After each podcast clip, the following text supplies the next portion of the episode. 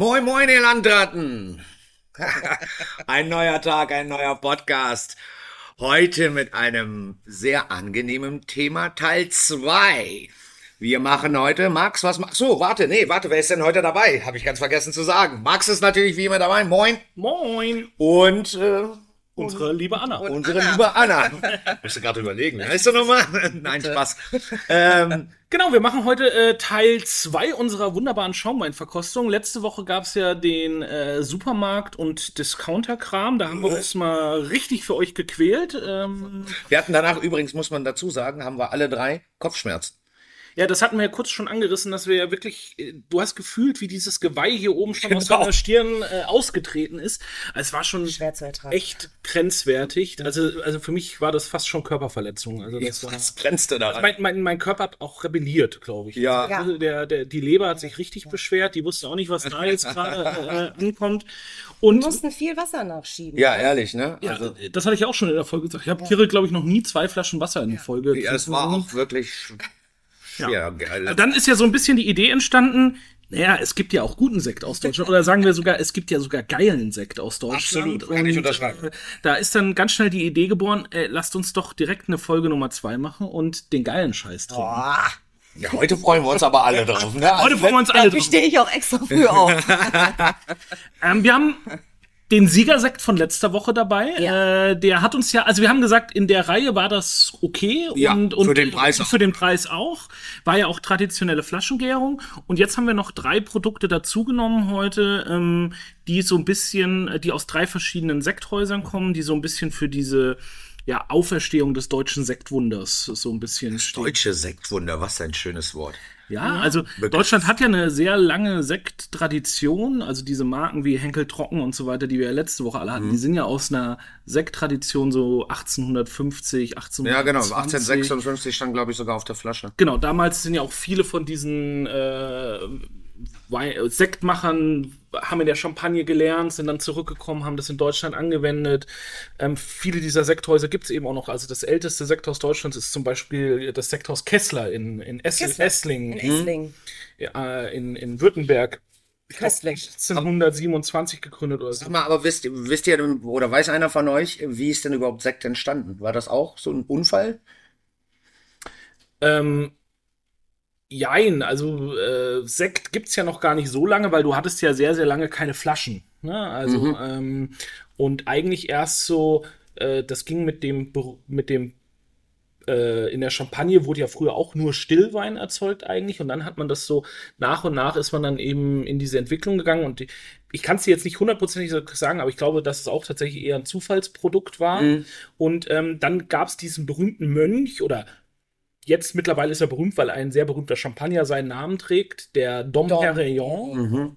Der hat dann eben erfunden, der hat eben rausgefunden, wenn man diese zweite Gärung macht in der Flasche, also dass dann diese Bubbles entstehen, diese und dann eben äh, Champagner, die oder Schaumwein diese diese typischen Perlen bekommt und äh, die entstehen ja nur durch eine zweite Gärung oder wie beim Prosecco, wenn ich halt Kohlensäure künstlich zugebe.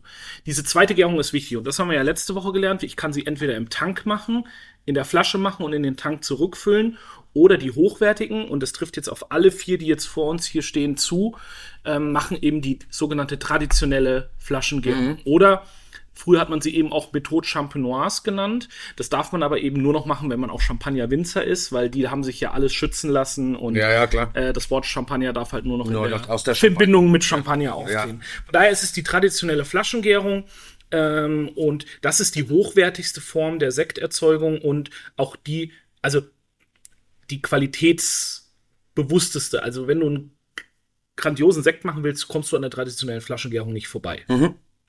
Das ist doch schon mal, das ist schon mal viel Information, aber um diese verarbeiten zu können, muss ja auch irgendwie runtergespült werden. Ach, Womit, du hast schon wieder Durst. ja. Womit fangen wir denn an?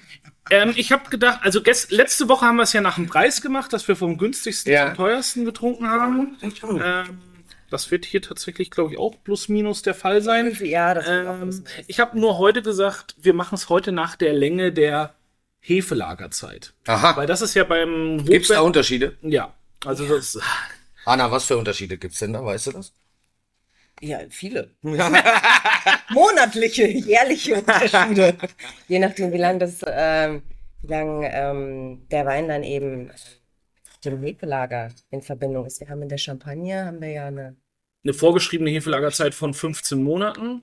Okay. Ähm, für so einen normalen Sekt in Deutschland, wie jetzt den Geldermann, sind neun Monate vorgeschrieben. Okay, das ist neun Monate und ein Tag muss er drauf liegen. Genau. Ja. Das ist das. Aber wir haben, ja, wir haben natürlich jetzt hier Sekthäuser gewählt, die sind weit über die neun Monate. Das hinaus. heißt, die dürfen also mindestens neun Monate und dann dürfen sie bestimmen, wie lange. Und da gibt's keine Da weiteren Regeln. Es gibt noch eine Regelung für Jahrgang. Also wenn du Jahr, einen Jahrgang mit draufschreiben willst, dann müssen es mindestens 36 Monate sein. Ah ja, das Also dann schon schon drei schlau. Jahre. Und ähm, aber wie lange du es grundsätzlich machst, ist jedem selbst überlassen. Also Mhm. das ist äh, auch was zu deiner eigenen Stilistik natürlich passt. Also wir haben jetzt Geldermann, da habe ich keine Info. Ich würde aber mal tippen neun Monate und ein Tag. Ähm, da muss ja wieder äh, Kohle verdient werden. Dann das zweite Produkt wird gleich sein äh, das äh, Sektgut Christmann Kaufmann, ein relativ neues Projekt mit 25 Monaten Hefelager. Freue ich mich richtig drauf, habe ich noch nicht getrunken. Na, dann wird's Zeit. Das ist unsere letzte Flasche, die opfer ich gerade für. Oh, geil. Dann haben wir einen schönen Rosé-Sekt aus dem Hause Kriesel. Ähm, da sind wir an der Hessischen Bergstraße. Ja, auch so ein Anbaugebiet, was man nicht ständig im Glas hat. Da haben wir eine Hefelager von 34 Monaten. Und dann äh, haben wir noch äh, ganz feines Tröpfchen ausgesucht. Raumland, ein Sekthaus, was wir ja schon das eine oder andere Mal hier im Podcast auch hatten. Heute aber mit einem ihrer Spitzensekte, ähm, dem Chardonnay Grand Reserve, Jahrgang 2010. Und der lag insgesamt elf Jahre auf der Hefe. Elf Jahre. Jo, Jawohl. Das ist richtig heißer Scheiß. Ist älter als deine beiden Kinder zusammen. Das ist korrekt. Elf Jahre. Ja. Da, das, so lange kann man das auch liegen lassen. Das, Es gibt auch Sekte, ähm, die liegen noch deutlich länger auf der Hefe. Also es gibt ein sehr be bekanntes Sekthaus im Rheingau, Bardon zum Beispiel. Die sind dafür bekannt, dass sie so plus minus 20 Jahre Hefelagerzeit Ui. machen.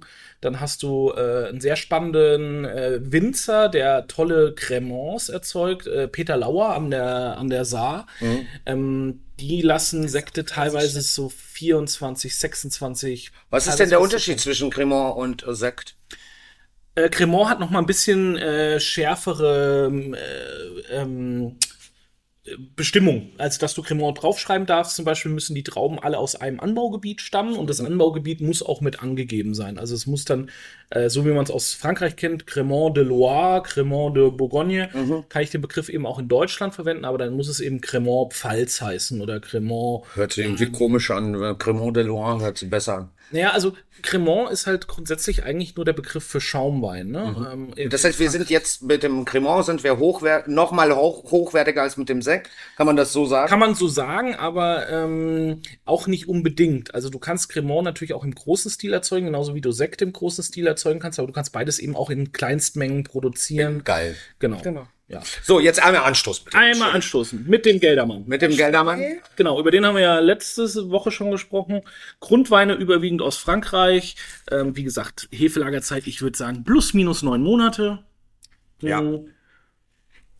Das kratzt für mich aber auch so an der Halbtrockengrenze. Ja, also er läuft als Brüt, ähm, aber wir haben ja schon gehört letztes Mal, dass Brüt bis 12 Gramm Ja. Zucker geht.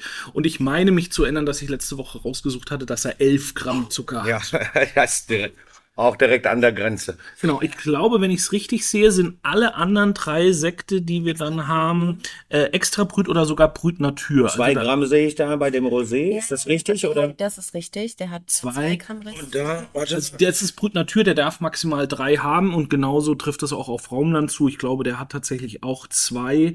Ähm, also das sind purztrockene Sekte. Ja. Das Thema hatten wir letzte Woche auch schon mal kurz angeschnitten. Mit trocken ist der, Ja. ist der Kunde halt wirklich verwirrt. Ne? Also, Guck mal, ich weiß nicht, vielleicht sehe ich es ja einfach nur nicht. nein, es steht explizit nicht drauf. Äh, doch, es steht ohne Dosage drauf. Also ist der bei 0 Gramm. Also das ist ein Kann man ja davon trinken und nimmst nicht zu.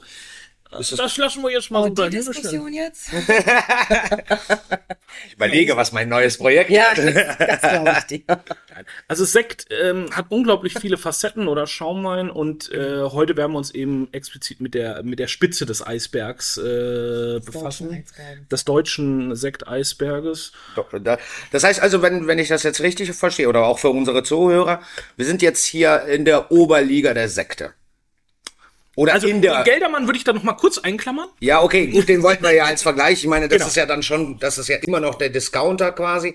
Ähm, aber jetzt die nächsten drei, die kommen, gerade Raumland, wo du jetzt sagst, der elf Jahre auf der Hefe, ich tippe mal, der kostet auch ein bisschen was. Der wird auch- schon heiße Geräte. Doch, doch. Ja. Das ist schon, Ja. das ist schon Premium, was Also wir jetzt alle drei Namen, die da stehen, stehen für deutschen Sekt. Und Qualität. Und Ja. Qualität. Es gibt, wie gesagt, noch ein paar Erzeuger mehr. Ballon habe ich gerade schon gesagt, Peter Lauer für Kra- Klassik Ja.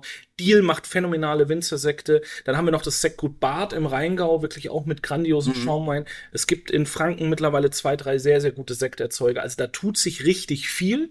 Ähm, viele junge Winzer, die eben auch in die Betriebe mit reingehen, der Eltern. Also bei Raumland ist es ja auch so, dass die beiden Töchter, Katharina und Marie-Louise, mittlerweile komplett äh, mit in der, im, im Weingut drin sind, zusammen mit dem, mit dem Schwiegersohn Jan noch. Und da wirklich auch, da merkt man wirklich, da hat auch nochmal ein Quantensprung stattgefunden. Die haben die Ausstattung verändert. Die Sekte sehen heute auch wirklich ihrem Preis und ihrem Qualitätsverständnis entsprechend aus und ähm, müssen wirklich den Vergleich zu großen Champagnern in keinster Weise. Das ist cool. Aber wir- können wir Sekt auch als äh, Essensbegleiter nutzen? Unbedingt. Immer. Immer nicht. Ich, ich finde, So, so ein Chardonnaychen mag ich also auch ich gerne. finde, einen äh, guten deutschen Winzersekt oder einen Champagner, den kann man zu allem machen. Also jetzt vielleicht nicht zu einer, also du kannst ihn auch zu einer Ochsenbacke machen, ne? Weil Kannst ruhig lauter ja, reden, damit dich alle hören. Man muss ja nicht immer. Du wirst dann immer so leise. Machen, ne? Aber Das war ich finde, Feuer. Das war Feuer. Ich wollte euch weg. Ja. Ich finde was Schaumiges, was so eine gewisse Briochigkeit hat aufgrund des Hefelagers und so ein bisschen Grip am Gaumen und so ein bisschen Substanz Was mit. bedeutet Grip am Gaumen? Ach, für mich ist was, was, wie sagst du, Grip? Was ist für dich Drip ist für mich schon, wenn wir so über so ja eine Gerbstoff-Tanninstruktur am Gaumen und das kann Sekt eben auch ganz gut haben, weil du halt teilweise Ganztraubenpressung hast, du hast teilweise Holzfassausbau, du hast teilweise, es gibt ja, der Grundwein wird ja verschiedenst behandelt, bevor er dann versektet wird und äh, da gibt es eben viele Möglichkeiten. Ich habe jetzt mal für jeden ein zweites Glas genommen, dass wir immer so ein bisschen vielleicht mit dem Geldermann, mit dem Industrieprodukt vergleichen können. Das habe ich so Kann ich ja per Nase schon Ich sagen. meine, man hat ja hier schon, sieht, also Ja, das die Farbe ist sehen jetzt die Zuhörenden nicht, aber wir haben natürlich hier schon von der Farbe einen eine andere Perlage. Äh, ist viel, viel von der Nase her ist es natürlich, gehen wir jetzt in so eine. Oh, Ja, also Christmann Kaufmann haben wir jetzt im Glas, ein relativ neues Projekt, ist auch erst der äh, dritte Schaumwein, den sie auf den Markt gebracht haben, die Cuvée Nummer 202.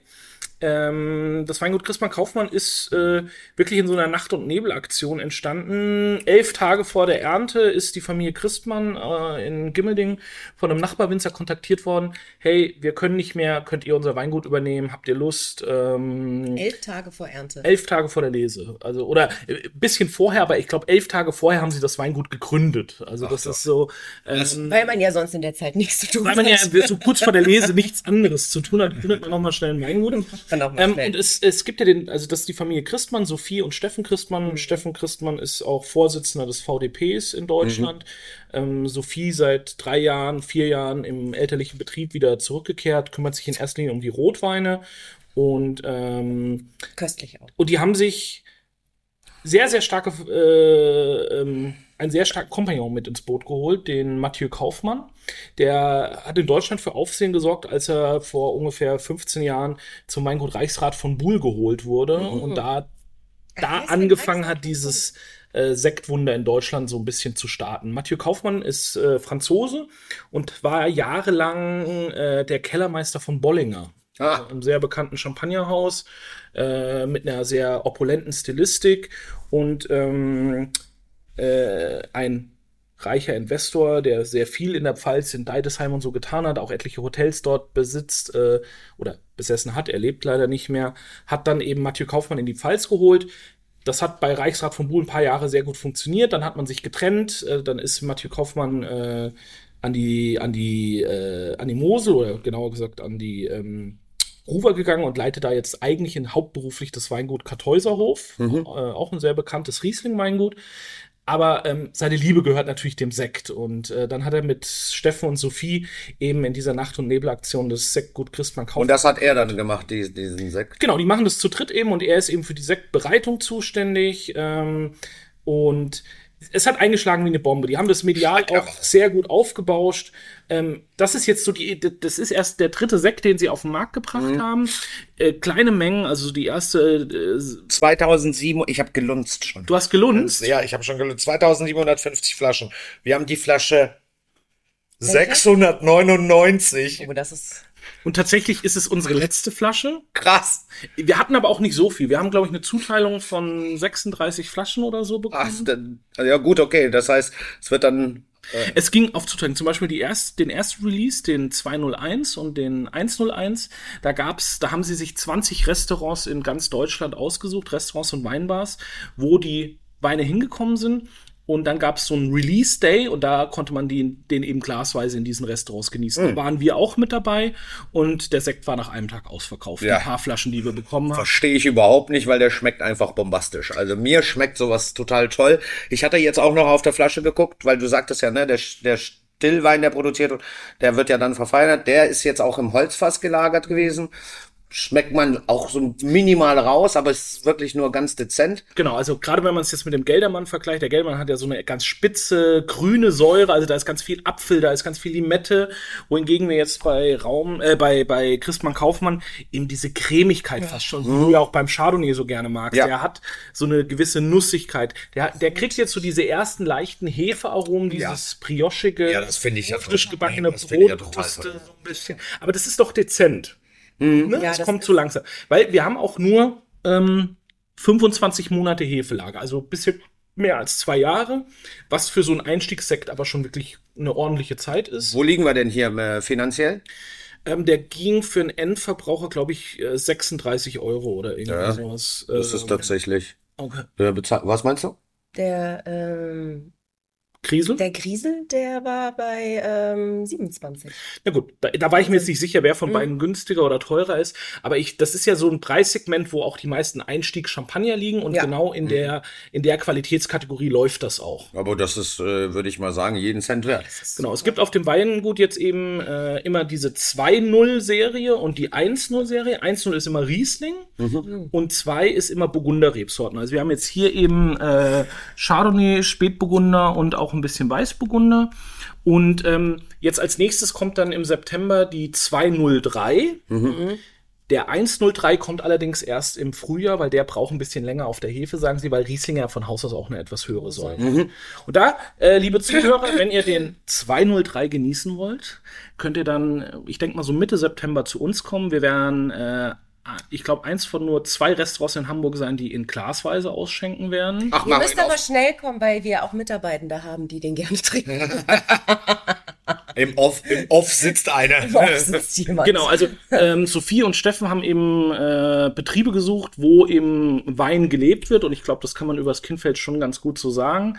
Und sie wollen eben Betriebe, wo ihre Sekte dann auch äh, gut erklärt werden können und die kriegen eben jetzt eine höhere Zuteilung. Also ich habe jetzt die Flaschenanzahl nicht ganz im Kopf, wie viel wir kriegen, aber sie ist auf jeden Fall dreistellig. Ja, und, somit, und somit kann man es dann eben auch im offenen Ausschank nehmen, weil was soll ich mit zwölf Flaschen im offenen Ausschank? Aber sag mal, produzieren die dann weiter nur diese 2750 Flaschen oder wollen sie ein bisschen steigern, damit natürlich, ich sage mal, nicht nur im Restaurant es genossen werden kann, sondern auch der ein oder andere Zuhörer auch zu Hause? Nee, die Menge steigt jetzt peu à peu. Also von dem 203 wird es ungefähr 20.000 Flaschen geben. Das ist nicht peu à peu, das ist ja schon mal 10. Ja gut, aber wenn das ist ja auch erst der dritte Wein. Also das ist ja, Ja, äh, ein sehr Wahnsinn. langer Prozess. Das ist ja beim Sekt auch immer, du brauchst ja Zeit. Und Zeit gerade kostet ja auch Geld. Das kostet Man immer muss sich Geld, das auch leisten können, die Sekte natürlich so lange liegen Ja. zu lassen. Also die wollen die Produktion schon entsprechend immer steigern. Mhm. Es wird auch ja noch andere Sekte geben, wie zum Beispiel Lagensekte, Einzellagensekte. Also das wird alles noch kommen Mhm. in Zukunft, aber die brauchen eben deutlich längeres Hefelager und kommen dann eben erst in ein paar Jahren. auf. Abgefahren. Also ich finde ich finde ihn super. Ich kann sagen, mir schmeckt das richtig gut, das Zeug. Und ich bin halt einfach auch happy, dass das ein, äh, ein Weingut ist, was wir von Anfang an eigentlich all, äh, von der ersten Entstehungsgeschichte an begleiten dürfen und äh, mit denen es wirklich viel Spaß macht, diese Produkte auch an den Mann, an die Frau zu bringen und äh, was mir wirklich auch viel Spaß macht, mitzuarbeiten. Und ich drücke denen alle Daumen, die ich habe. Absolut. Und, äh, Verdient. wir stehen auf jeden Fall Gewehr bei Fuß und helfen und Trinken fleißig. trinken fleißig und verkaufen. Trinken Trinken fleißig und verkaufen. lassen natürlich unseren Gästen Ich auch was. Ne?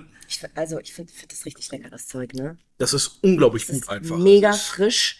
Das hat Das ist- trotzdem schon so diese schöne Tiefe, diese schöne Fülle, finde ich, die schon da entsteht nach dieser gewissen Zeit von Hefelage. Aber du hast halt eine unglaubliche Frische und Speichel, Speichelfluss und das ist einfach Ja, Ah. Speichelfluss, das ist ein gutes Thema. Aber weil du das gesagt hast. Niagara-Trinkfluss. Ja, Niagara. Gara trinkt. Also Max sagt doch immer irgendwie, kein, kein Schluck- Schluckwiderstand.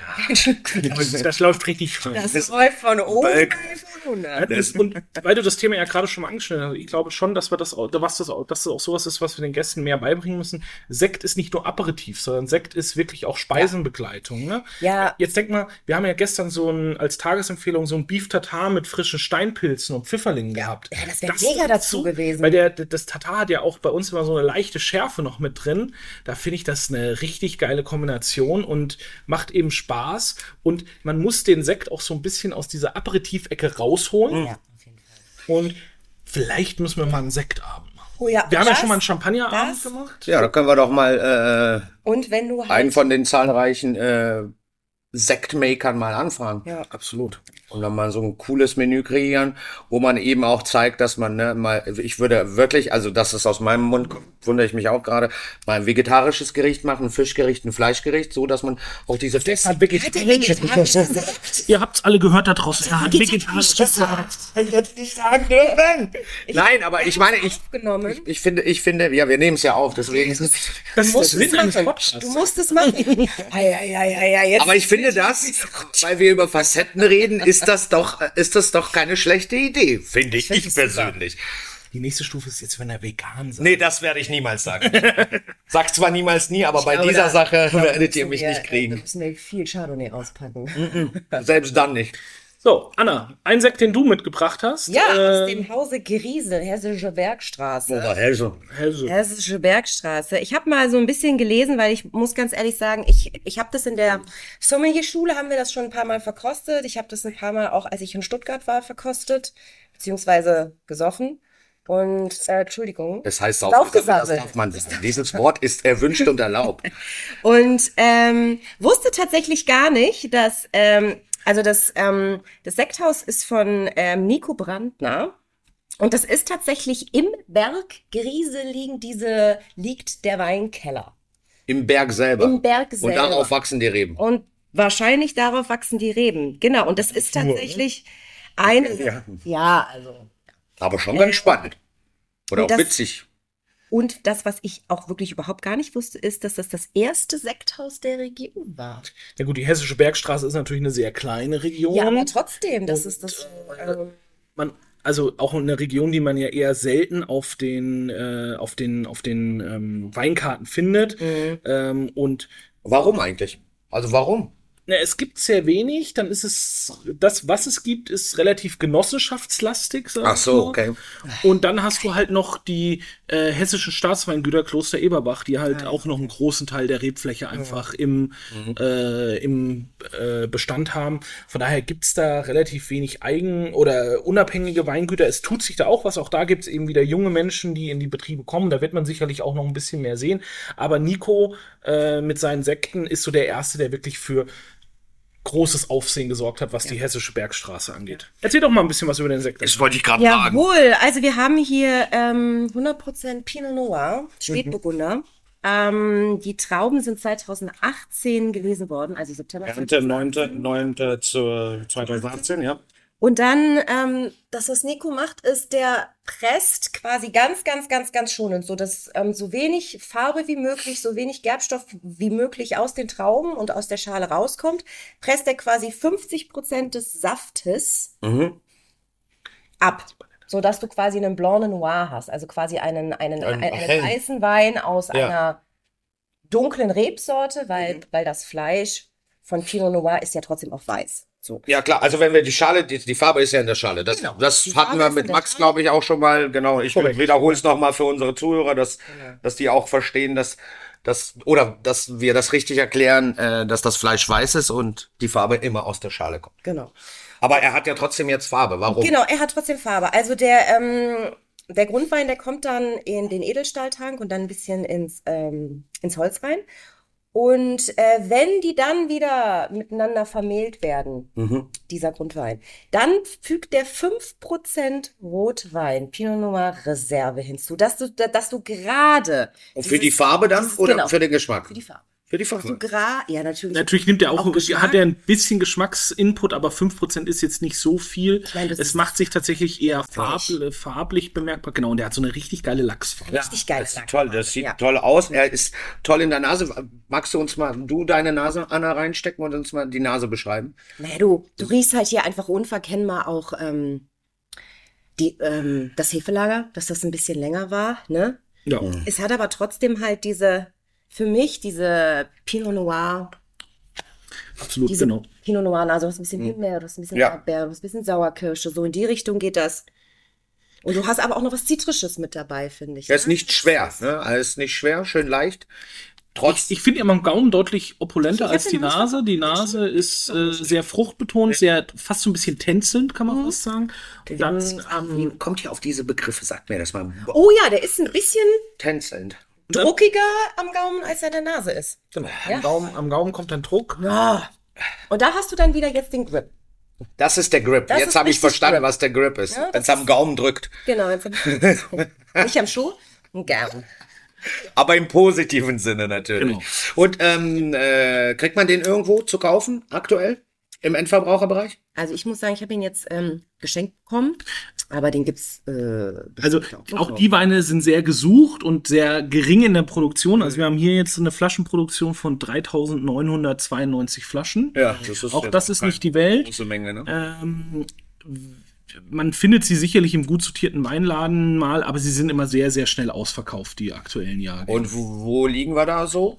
27. Sieben, das hattest du ja vorhin Genau. gesagt, ja, Ich 27. hatte Ja. den auf jeden Fall auch für 27 gefunden. Das, was ich noch dabei toll finde, ist jetzt noch mal kurz zum Wein. Der ist halt nicht filtriert abgefüllt, ne? Und da merkt man halt einfach, du brauchst es nicht glatt zu schmieren mit irgendwelchen Chemikalien oder irgendwelchen Mhm. Sachen, so wie in der Industrie. Du kannst es geil ungefiltert abfüllen. Aber ungefiltert ist doch trotzdem klar.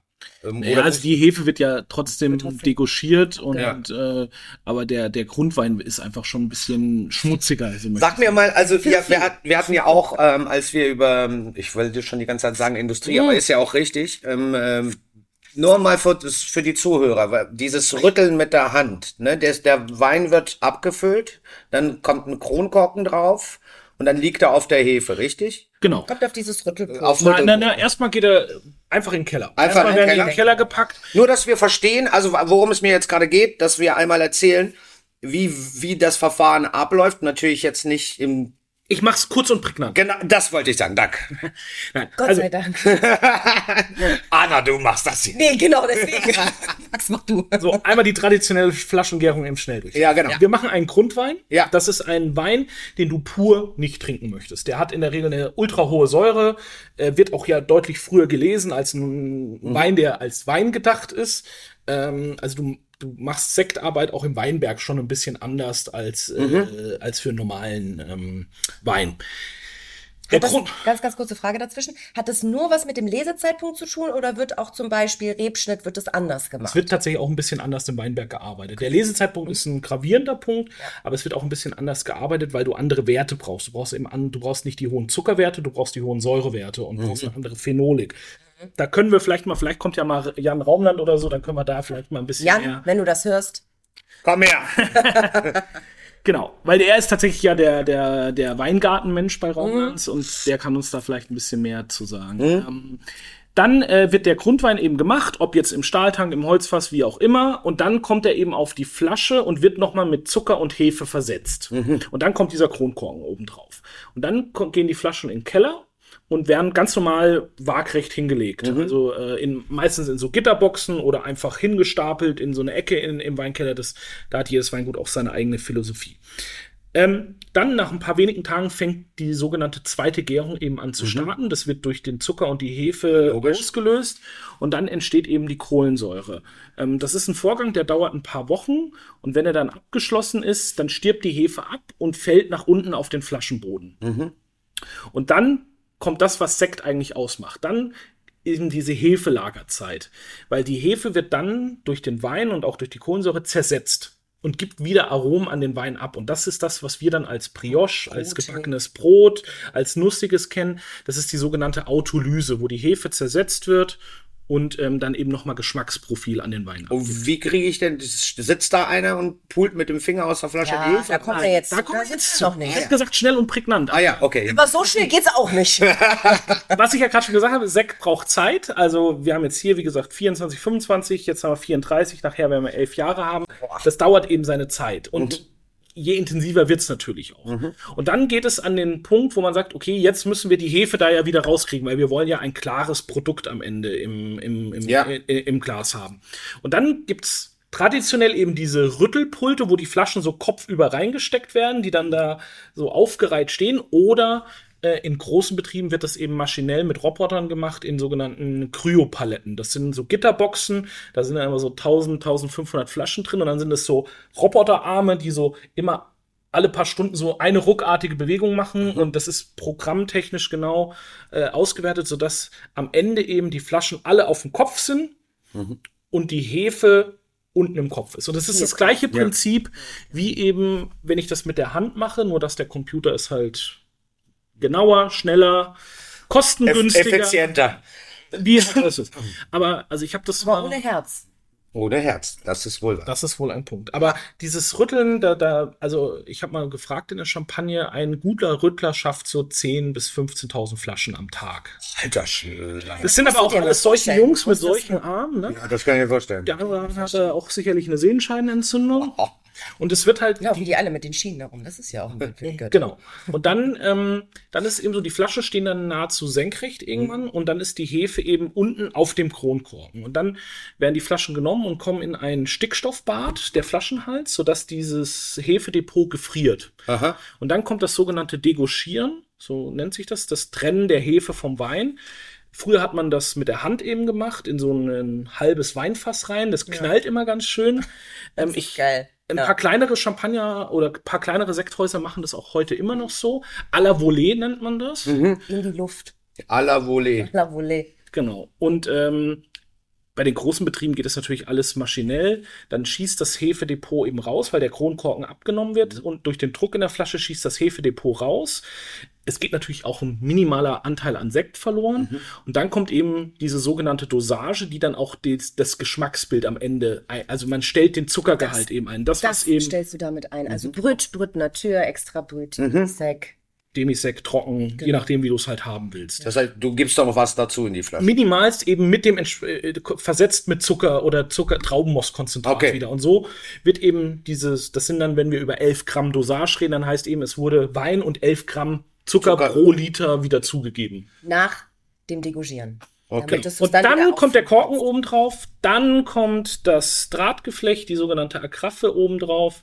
Äh, und dann im Moment noch, gerade letzte Woche ist eine neue EU-Verordnung abgesetzt worden, muss eine Umhüllung, also eine Folie um den Schaumwein drumherum. In Zukunft muss das nicht mehr drumherum.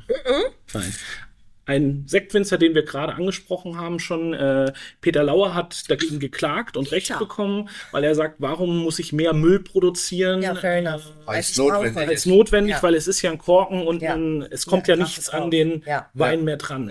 Die, die EU-Verordnung hat bis letzte Woche eben vorgesehen, dass eine Folie drumherum sein muss. Mhm.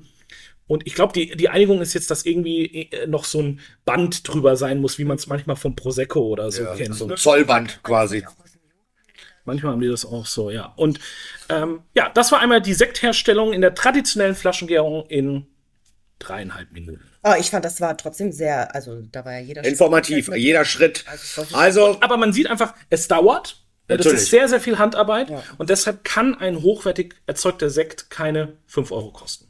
richtig, das ist ja schon mal, du ziehst ja schon die Quintessenz. Wir haben aber noch einen vor uns. So, aber jetzt, jetzt, wenn du dir mal überlegst, das alles, was Max gerade erzählt hat, plus 34 Monate Hefelager. Das heißt natürlich, da geht natürlich, ne, du, du kennst das als Selbstständiger mit einem Restaurant, du hast natürlich auch dieses ganze. Ja klar, du hast das Lagerkosten. Invest, Lager, du hast alle So, Kosten. Es ne? kostet richtig kostet Geld. Das richtig darf man Geld. nicht vergessen. Und dann kriegst du den Stoff für, sage ich mal, Sie- 30 Euro. Ich finde, das ist äh, völlig, Völlig akzeptabel. Für diese Mhm. Wenn man weiß, was dahinter steckt Ja, und das versteht, ja. Ja, aber Fall. viele Leute verstehen das nicht, weil sie dann eben anfangen, so teure Flaschen mit dem zu vergleichen, was wir letzte Woche probiert Ja, haben. plus, ich krieg das ja im Service mit seit, ähm, seit einigen Jahren. Dieses Wort Sekt ist in Deutschland einfach noch nicht so verstanden worden von, von Gästen oder oftmals, dass es eben auch qualitativ unglaublich hochwertig sein kann und dass es dem Champagner in der Machart ähm, vom Geschmack her um, also nichts absteht. Genau, also der Champagner wird genauso hergestellt wie diese Sekte, die wir gerade kosten. Und wenn man dann halt jetzt zum Vergleich nimmt, nehmen wir mal ein sehr bekanntes Produkt, äh, Moet Chardon, äh, der meistproduzierteste Champagner der Welt, ähm, kostet mehr als drei dieser Sekte, die hier am Tisch stehen. Kostet, glaube ich, wenn wir es jetzt googeln würden, 45 Euro wahrscheinlich. Ja, im so Moment. 45, 49 kostet er inzwischen, glaube ich. Wenn du aber le- überlegst, wir reden hier von einer Flaschenproduktion von 3992 Flaschen. Hier hatten wir 2750 750 Flaschen. Ja, 46 Euro. 46 Euro Moet Chardon im Internet. Ja. Ähm, Moet Chardon, Jahresproduktion von dem Brüt Imperial, von der Einstiegsdroge, 20 Millionen. zwischen 20 und 30 Millionen Flaschen. Oh Gott, Entschuldigung. Oh, das ist so viel. Das kann doch nicht. Das ist einfach so viel. Ja gut, aber weil da, es kann ja, die kaufen ja Trauben zu, das geht ja doch gar nicht anders. Nee, das ist natürlich nicht aus alles aus eigenen Trauben, aber es ist einfach, es kommt alles aus der Champagne. Also, ähm, Das musst du dir wirklich mal vorstellen. Und das ist einfach ein Haufen Holz. Und die Leute sehen das dann, es, also Moet Chandon ist ein Industrieprodukt, brauchen wir nicht drüber reden. Natürlich wird es in der traditionellen Flaschengärung erzeugt, aber in der Fabrik da arbeitet so gut wie kein Mensch mehr. Also das ist Ja. alles maschinell gemacht. Die haben vor ein paar Jahren außerhalb von Epernay eine, eine Fabrikhalle gebaut, die ist auf circa 50 Millionen Flaschen ausgelegt. Also da siehst du, wo die hinwollen. wo sie hinwollen. 50 Millionen Ja, die Flaschen. produzieren, also die produzieren Jahr, Jahresproduktion bei Moet sind plus minus 40 Millionen Flaschen, weil sie produzieren ja noch Rosé, Moet Eis, die Jahrgangsvarianten, bla bla bla. Also da 40 Millionen Flaschen ist ungefähr ist die Wahnsinn. Jahresproduktion von Moet Chandon. Und ähm, wir reden hier bei den Häusern, die wir jetzt haben, über wenige 10 bis 100.000 Flaschen. Also, Ja. Ja. Und da muss man sich doch dann auch als Konsument überlegen, was möchte ich denn lieber unterstützen? Ja. Möchte ich dem großen Konzern noch mehr Geld in den Rachen schmeißen oder, nehme ich lieber den kleinen? Ja. Und wir haben ja hier auch manchmal die Diskussion im Restaurant, ja, warum kostet denn Ihr deutscher Sekt jetzt 15 Euro? Ja, warum denn nicht? Er, ist ja, er ist ja genauso hochwertig und wahrscheinlich sogar besser erzeugt als die meisten Champagner. Zauberer erzeugt wahrscheinlich Ja, sogar. allem, wenn du dir überlegst, wir schenken ja gerade Raumland Rosé aus dem Jahr 2014 aus. Ja. So. Das hat dann ja auch schon wieder jahrelang auf der Hefe gelegen. Ja, das, ich glaube, ich das glaube, dass wenn halt wir mehr die Leute auch aufklären und solche, auch so ein Podcast führt ja dazu, dass wir automatisch die Leute aufklären, was da eigentlich hintersteckt, was für eine Arbeit, was für Lagerkosten, was Existenzen hängen dahinter. Handwerk. Die, und unfassbar viel Handwerk. Und genau das. natürlich auch das, ähm, das Trauben, also die, die Qualität des Traubengutes. Das ist ja auch, das ist ja, wenn du da jemanden hast, der da sich jeden Tag in diese Weinberge stellt Ja. und das checkt und guckt und dementsprechend schnell handeln muss und magieren muss und nichts anderes macht. Das ist also, Exakt, das, das ja. muss bezahlt werden. Punkt Ende aus. Wir wollen auch bezahlt werden dafür, dass wir äh, Ja, natürlich. Restaurants Das ist auch wichtig. Ja. Bezahlt? Wer? Ich? Nee, sie nicht. Sie Ach so, wird- okay. nee, nur, du, nur du kriegst ein Gehalt. Die anderen kriegen keins. Also, Das ist ein An- Zeichen Engagements und auf freiwilliger Basis. Halbtags es ist, es ist ja eben auch so, wenn du mit den, mit den, mit den Sektwinzern hier sprichst, die sagen natürlich auch klipp und klar, aus schlechten Trauben kannst du auch keinen guten Sekt mehr machen. Ja, das ist genau. Es gibt, es gibt ja diesen tollen, äh, tolle Frage. Bei manchen Bewerbungsgesprächen kann man aus einem schlechten Apfel einen guten Apfelkuchen machen. Und viele fallen da drauf rein und Sagen sagen, sie ja, ja? ja, sagen ja. Aber Mit viel wenn, Zucker? wenn du ein schlechtes Produkt hast, kannst du kein nichts Gutes daraus machen. Man kann es irgendwie kaschieren, aber es wird dann nie gut sein. Nie sehr gut. Hast du ein gutes Produkt, brauchst du nicht so viel Scheiße mit hinzufügen. Weißt du, das ist alles, das ist, das ist keine Reinzuchthefe, das ist spontan vergoren, das ist nicht abgefiltert mit, also durch Membranen geschoben, die künstlich hergestellt werden. Keine Ahnung was. Das ist einfach Natur pur im Glas. Hm. So 100% mit viel Liebe gemacht. Bitteschön. Boom. Zahl ich für. Zahle ich für. Ähm, ich muss euch jetzt leider enttäuschen. Nein! Sag mir nicht. Der hat keinen Kork, aber der ist einfach so lecker, ich kann euch da nichts von ab. Schweinerei! Frech. Meuterei, ja! Ich bin so frei. Wir sind beim letzten Produkt von heute. Äh, Heute Abend, wir sind schon abends, da ist es Ja, du sitzt ja schon ganz lange hier. Äh, nein, wir sind beim letzten Produkt angekommen. Jetzt ähm, wirklich einem der absoluten Spitzensekte aus, äh, von Raumland. Ähm, Jahrgang 2010, Grand Reserve Chardonnay Brut Natur. Da hast du dein Chardonnay. Ähm, genau, also es ist 100% Chardonnay, es ist Brut Natur, es wird eben nichts zugegeben. Ähm, wir haben äh, die Trauben für den Wein kommen fast alle aus der Paradelage des Weinguts. Ähm, das ist der Dalsheimer Bürgel, ähm, auch eine sehr gute Pinot Noir Lage tatsächlich. Und 2010 war ein unglaublich schwieriges Weinjahr in Deutschland. Du hattest einen extrem kalten Winter, dann hattest du einen extrem heißen Sommer und dann hattest du einen extrem wechselhaften Herbst. Also es war für einen Winzer wirklich sehr herausfordernd. Ähm, 2010 wurde sehr schnell in der Presse als sehr schlechter Jahrgang dargestellt. Ähm, tatsächlich ist es einer meiner Lieblingsjahrgänge, weil die Weine unglaublich viel Zeit brauchen. Also auch Rieslinge aus 2010 Ja. sind jetzt richtig geil. So nach 10, 12, 13 Jahren fangen die an, richtig Spaß zu machen. Die hatten einfach unglaublich hohe Säurewerte und waren jung einfach nicht Genießbar. das war nicht, ich, ich bringe manchmal den Vergleich, das war nicht der Pornowein. Das ist nicht so ein, nicht so ein Pornomodel, was dir so mit großen Brüsten so einfach irgendwie gefällt und dich anmacht. Nein, das ist ein Wein, mit dem willst du dein Leben verbringen. Das ist ein Wein, mit dem du heiraten Alles in möchtest. Ordnung? Ich bin, ich schalte auf Durchzug in dem Moment. Nein, also ich, ich bringe ich bring manchmal diesen Vergleich, dass Weine ähm, eben äh, manchmal so, so Weine, die schnell gefallen wollen, das verbinde ich so ein bisschen mit so einem Pornostar, äh, der Schnell gefallen will. schnell gefallen will, äh, große hergemacht ist, alles Just for the Mögliche. moment. Und genau, just for the moment. Und dann gibt es eben so Weine oder auch Frauen ja, mit denen man sein ganzes Leben verbringen will. Oder, äh, und das sind eben so Jahrgänge wie 2010, 2004, 2021. war es ein Jahr. 2010 deine Julia. Sozusagen, ja, im weiten Bereich auf jeden Fall.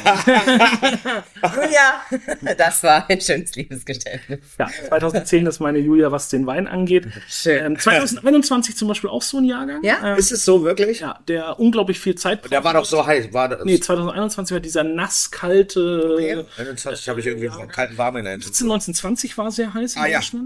Deutschland. 21 war dieses eher durchwachsene, 22 war diese eierlegende Wollmilchsau, wo einfach alles gepasst hat, von vorne bis hinten. Eierlegende Wollmilchsau. Ja.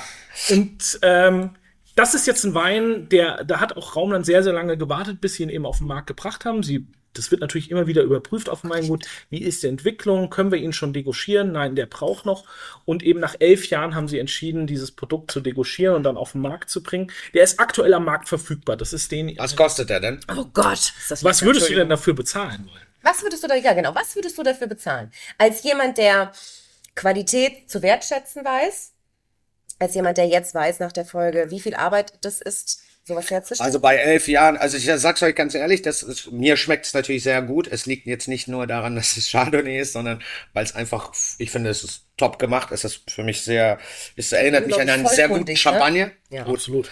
Äh, und ich würde einen Hunderter würde ich dafür blechen. Genau, ja. Also mal so zum Vergleich, wir haben ja vorhin schon mal über einen bekannten Champagner kurz gesprochen, Dom Perignon. Dom Perignon hat eine Hefelagerzeit von ungefähr äh, neun Jahren, je, je nach Jahrgang. Google mal ganz schnell, was Dom Perignon derzeit kostet. oh Gott, ich will sagen, das wissen wir doch alle, dass Ähm, das 100 Euro finde ich gut. Ähm, ist dieses Produkt meiner Meinung nach auch absolut wert. Mhm. Ähm, Dom Perignon, ein Produkt, was den meisten geläufig ist, ja, 100, 190 bis 250 Euro. Non-Vintage, ne? No. Nee, nee, es gibt von Dom Perignon nur Vintage. Ah, es gibt nur Vintage. Oh Gott. Dom jetzt hab ich Perignon mich ist immer ein Vintage. Ja, du trinkst sowas ja nicht. Du trinkst ja, ist wirklich du trinkst ja. Ich trinke ja Raumland und Griesel und Christmann kaufen. Ähm, ab Hof kostet der Chardonnay-Sekt äh, 72 Euro. Das ist völlig Das ist okay. absolut fair. Völlig fair und völlig fein. Absolut fair. Und ich finde auch, also die haben auch Magnums darf, davon. darf auch ruhig mehr kosten, ehrlich gesagt, weil Ja. Es qualitativ Geiler kannst du Chef. nichts sagen. Ich meine, wenn ihr da jetzt mal. Aber der, also Ne? der kleine Rosé, den wir auch so ausschenken, da, da trinkt ja Jana immer ganz gerne. Und da muss man auch schon sagen, die, ich würde mal sagen, das ist die Einstiegsqualität, ne? Also, Nee, tatsächlich ist das, das ist schon der Mittelbau. Es gibt noch eine Stufe drunter. Ach was. Es gibt bei Raumland drei, äh, es gibt drei Weine, es gibt Traditionslinie, dann gibt es die Reservelinie und dann gibt es eben die großen Reserven, wo jetzt eben der, der äh, Chardonnay-Sekt draus ist und das ist immer so, hat immer so ein bisschen was mit der Hefelagerzeit Ja. zu tun. Die Traditionslinie ist so der Einstieg, da reden wir dann ähnlich wie bei Christmann Kaufmann immer so über zwei Jahre Hefelagerzeit. Dann kommen eben die Reserven, wo unser Rosé mit reinfällt, die so fünf bis sieben, acht Jahre auf der Hefe liegen. Und dann gibt's eben die Top-Weine, die jetzt auch immer mit diesem schwarzen Etikett. Ich finde das auch sehr ansprechend, die, die Flaschenausstattung. Super Ja. sexy. Ähm, Richtig Und dann gibt's noch den absoluten Top-Wein und der kostet dann auch wirklich richtig Geld. Das ist der Triumph, äh, nee, der, der Monrose. Das ist Mhm. der absolute Top-Wein des Weinguts. Da bist du dann auf jeden Fall auch dreistellig unterwegs. Ja. Und äh, davon produzieren sie wenig 100 Flaschen, wird nur alle paar Jahre auf den Markt gebracht. Können wir einmal kurz sagen, wie geil der ist? Das sagen wir doch die ganze Zeit. Hörst du uns eigentlich zu? Nee, aber jetzt einmal kurz bitte Und noch jetzt- mal bewusst mit der Nase rein ins Glas. Also Jetzt noch mal Essensbegleitung. Ähm, ist, Also kannst du alles zu essen. Da Ja. kannst du alles zu das wäre für mich jetzt also ein Gang, den ich ja hier auch schon öfters gebracht hat. Steinbutt, Trüffel, Beurre Blanc, oh, Kartoffelstampf, bisschen Spinat, Abfahrt. aber so ein Ja, das so ein Butterkartoffelstampf. So Ja, so ein echter Kartoffel- echter ist ein Kartoffelstampf. Hinfelsisch. So ein Kirnfels-Kartoffelstampf. Ja. Wo Butter eigentlich Oh. 1 zu 2 Butter. Eins zu zwei Butter, okay, krass. Nee, also, also 1 zu 1. Ich sage ja immer wieder, ich sage immer wieder 1 zu 1, aber ein richtiger Profi schafft 1 zu 1,2 Butter ein, ohne dass das abschmiert. Und das, das ist mir kannst, zu viel. das isst du, da brauchst du auch nicht viel. Das, Das glaube ich dir. Ey, das ist so der Wahnsinn. Und das, der, der dazu, Bombe. Es gibt ja einen sehr berühmten Koch für sein Kartoffelpüree, äh, Robuchon, oder Ja. es gab, er lebt ja auch nicht mehr, äh, aber er hat sehr viele Restaurants auf der ganzen Welt und alle kochen seinen äh, Kartoffelpüree. Kartoffelpüree. Äh, Ja. Der verwendet dafür eine ganz spezielle Kartoffelsorte aus Frankreich. Und dann ähm, äh, waren wir mal in einem Restaurant bei ihm und dann kam der Küchenchef so an den Tisch und haben ihn gefragt, äh, What's your secret behind your potato mash? Und er so, oh, you know, it's not really a secret, it's uh, just one kilo potato and one kilo butter. Ja, ja, ja.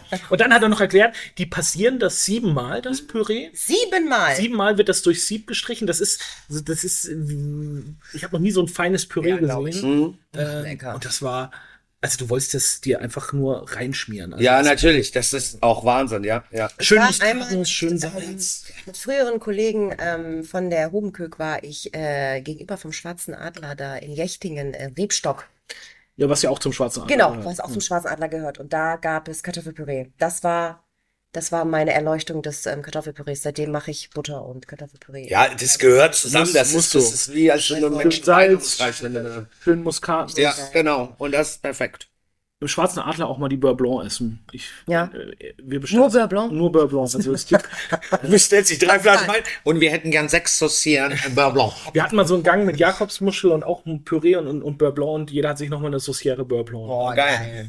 Das muss auch mal sein. Ach, so. das ist köstlich, was wir hier so, haben. lasst uns doch mal das Resümee ziehen. Ich glaube, wir haben überzogen schon. Ja, aber es geht auch nicht anders. Man muss diesen qualitativ wundervollen Tröpfchen mit den Macher und Macherinnen dahinter. Ja, das muss man genau. Ich glaube, dass wir haben es auch zelebriert.